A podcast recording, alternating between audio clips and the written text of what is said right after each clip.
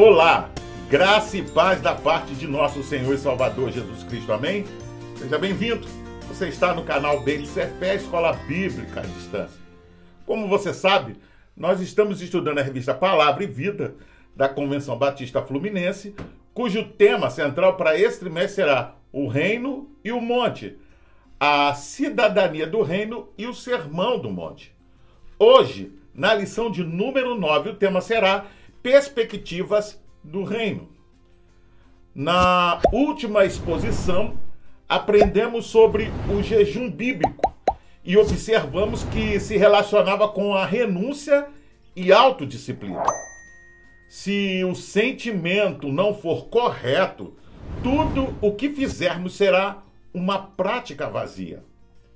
Mais uma vez, a hipocrisia é repreendida, pois o efeito dela é destruir, veja, a integridade de práticas como a oração, serviço, jejum e disciplina. Já aprendemos que na busca da justiça do reino, precisamos nos certificar de que nossas obras de justiça especificamente as religiosas, sejam isentas de hipocrisia. E evitamos a hipocrisia, garantindo que nosso objetivo final seja agradar a Deus.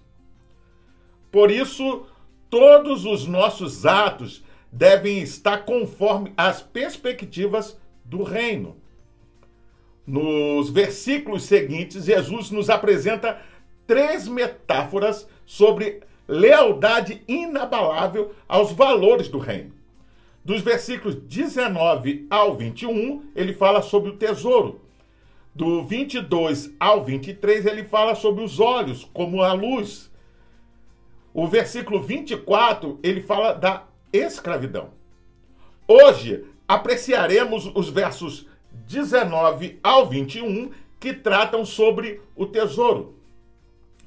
Para dar início ao nosso estudo, eu quero convidar você a juntos fazermos a leitura da Bíblia no livro de Provérbios, capítulo 11, versículo 28. Se você confiar no seu dinheiro, em outras versões diz riquezas, sua vida será um fracasso. Confie em Deus e sua vida será bela e vibrante, como uma árvore a crescer. Uma verdade vem à tona a ansiedade angustiante. Ela vem antes de tudo. Ou seja, a falta de confiança em Deus. Esta equivale à idolatria, porque a lealdade ao dinheiro, nesse caso, mamon, que o acompanha, significa separação de Deus. Ela ofusca a visão, porque ao preocupar-se em amontoar riquezas materiais, obscurece o real propósito de nossa existência confunde os valores porque atribui maior importância ao que é secundário e vice-versa. Como se o alimento fosse mais importante que a vida e o vestuário que o corpo. E desafia toda razão, porque permuta os tesouros celestiais pelos terrenos, o imperecível pelo perecível. Ignora que não pode acrescentar nem sequer um côvado à vida de uma pessoa. Soma as lutas do dia, as preocupações do dia de amanhã. Como se as de hoje, veja, já não bastasse. E o que é pior ainda, veja, recusa-se considerar que se Deus só como o Criador alimenta as aves e veste os lírios, então é certo, veja, que como o Pai Celestial cuidará de seus filhos. Quando o Senhor Jesus ensina sobre não acumular tesouros na terra, ajuntar, armazenar, estocar, aponta para o objetivo da vida. É necessário um equilíbrio entre ter e permitir dominar. A escolha está entre encontrar os seus valores finais nos tesouros que perecem ou nos que permanecem. precisamos ter ciência de que compartilhamos aquilo em que colocamos nosso coração. O texto em Mateus afirma que os tesouros na terra são perecíveis, porque não existe segurança permanente nas coisas materiais. Traça, ferrugem, ladrões são ameaças à segurança. Independentemente da classe social e intelectual, se nossos objetivos forem escusos e hipócritas, a corrosão e a insatisfação serão reais.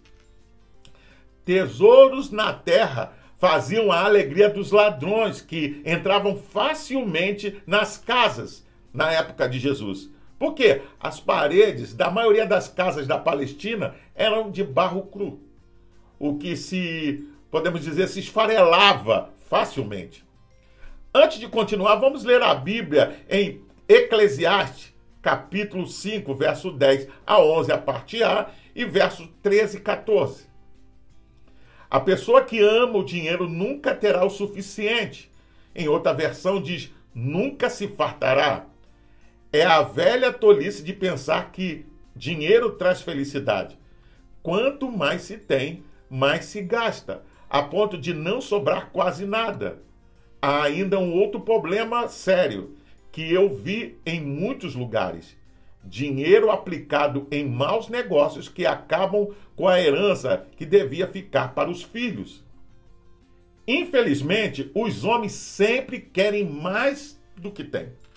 Salomão observou que aqueles que amam o dinheiro e o buscam obsessivamente nunca encontrarão a felicidade que o dinheiro promete. Por outro lado, a riqueza atrai aos que vivem às suas custas e aos ladrões que a desejam, ocasionando insônia e temor.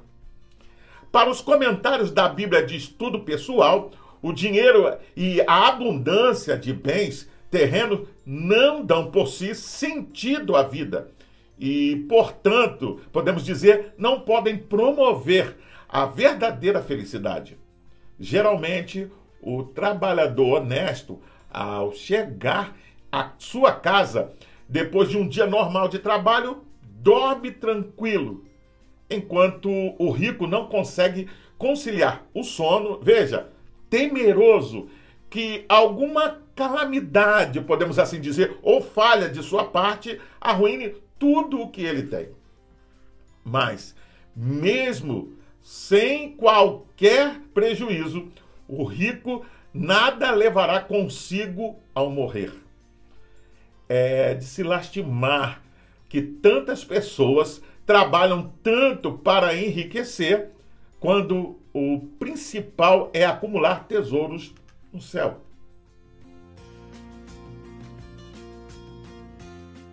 Os tesouros no céu não expõem as pessoas a nenhuma perda. Não tem traça a ferrugem, nem o ladrão. Lá não tem inflação. Esses tesouros são resultantes da aprovação divina que serão dados aos discípulos na consumação do reino. Jesus não está condenando todo tipo de riqueza, é importante destacar isso, nem de roupa. Não está proibindo coisas, mas o amor às coisas. Veja, não é o dinheiro a raiz de todos os males, mas o amor ao dinheiro. O amor ao dinheiro aguça a vaidade e a temporariedade e a transitoriedade. São características da vaidade, pois antes da queda, o coração do homem se envaidece. Na perspectiva do reino de Deus, precisamos ser comprometidos com os valores estabelecidos por Deus. Trocar o eterno pelo temporal é um mau negócio. Antes de continuar, vamos ler a Bíblia em Mateus capítulo 6, versículos 19 ao 21.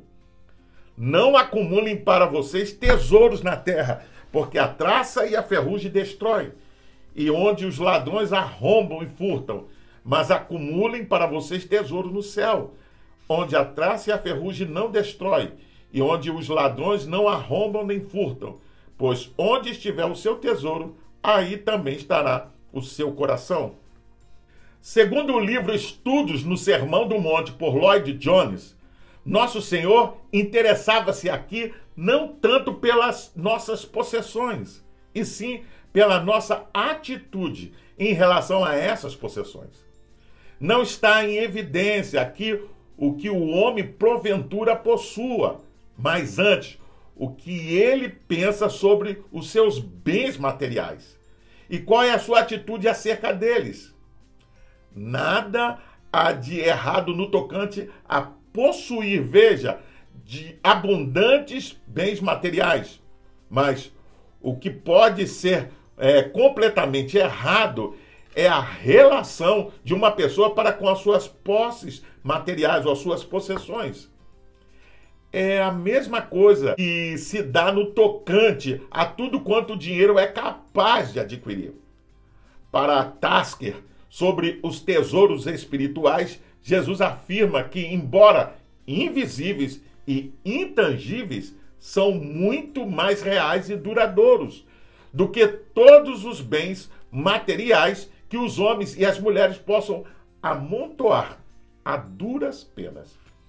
Em sua indevida preocupação com o futuro, essas possessões, ainda que escapem às garras do assaltante só servirão para que, com muita probabilidade, serem corroídas pela traça e pela ferrugem.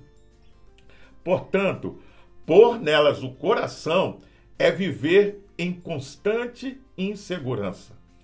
Ainda que inconscientemente, é também privar-se, veja, do tesouro celeste que está fora do alcance dos ladrões e livre dos estragos da traça e da ferrugem.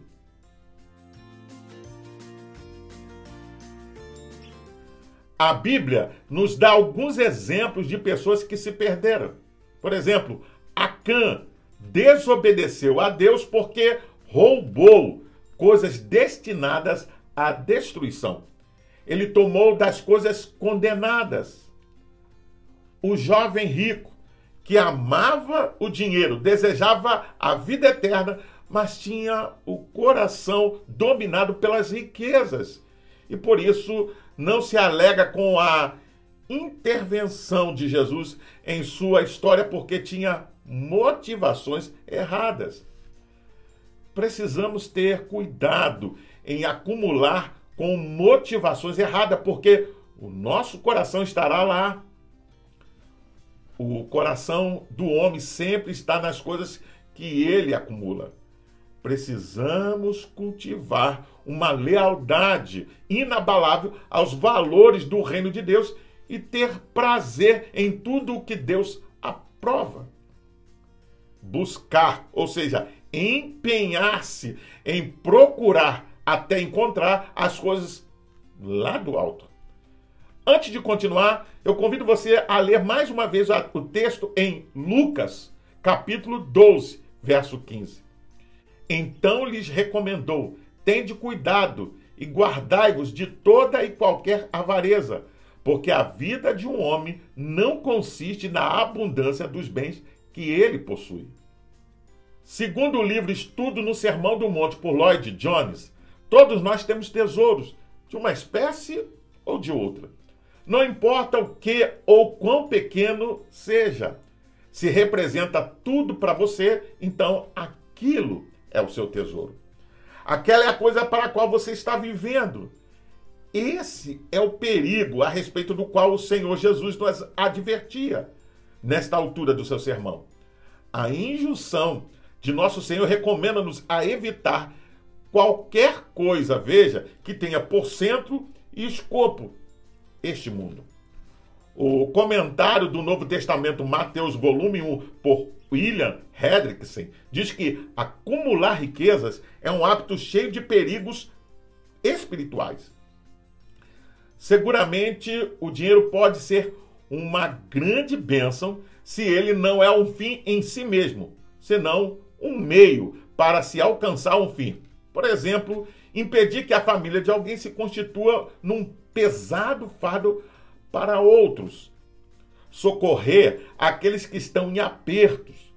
Estimular a obra do evangelho na própria pátria e no estrangeiro. Tudo para a glória de Deus. Entretanto, o dinheiro pode ser igualmente uma armadilha. Para Tasker, o coração do homem inevitavelmente segue o seu tesouro. Está apaixonado por aquilo que crescer o seu bem supremo. Daí, Jesus ordena aos discípulos que jamais considerem como tesouro os bens materiais, e muito menos como tesouro permanente que se deve ser mantido a todo custo. Ao contrário, dá a entender que devem ter como seu objeto, é, o objetivo, né, usar sábia e generosamente a riqueza material, pois como essa sabedoria e generosidade bem poderão estar acrescentando as suas verdadeiras e permanentes riquezas espirituais.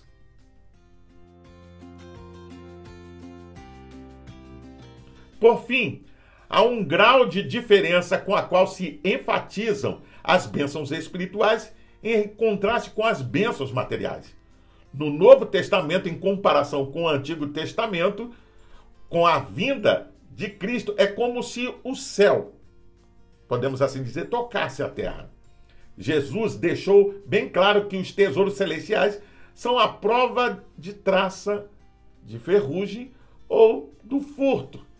Noutras palavras, são de duração eterna em todo o seu brilho fulgurante, como possessão intransferível dos filhos do Pai Celestial.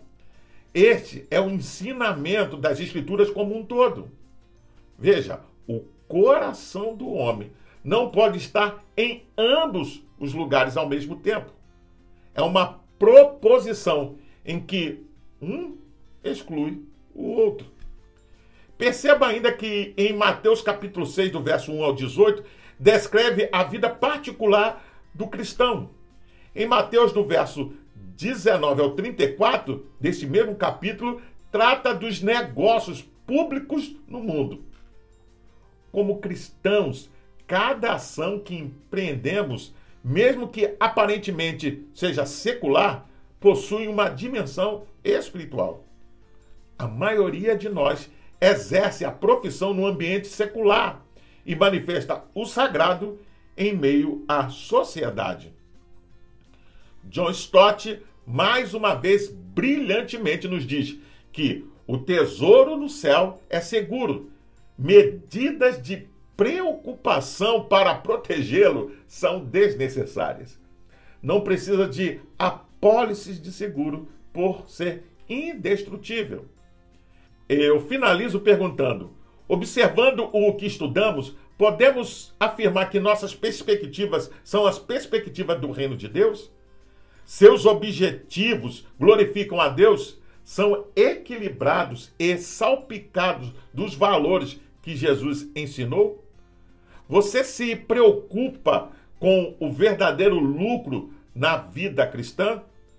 Eu convido você a fazer a leitura diária que vai de segunda até domingo, onde você vai encontrar diversos textos que vão te ajudar a entender e a compreender melhor esta lição.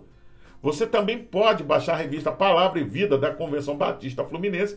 Basta clicar no link que vai estar na descrição desse vídeo e aí você entra e baixa para o seu tablet, celular ou computador e não só vai poder rever essa lição, mas acompanhar futuras lições.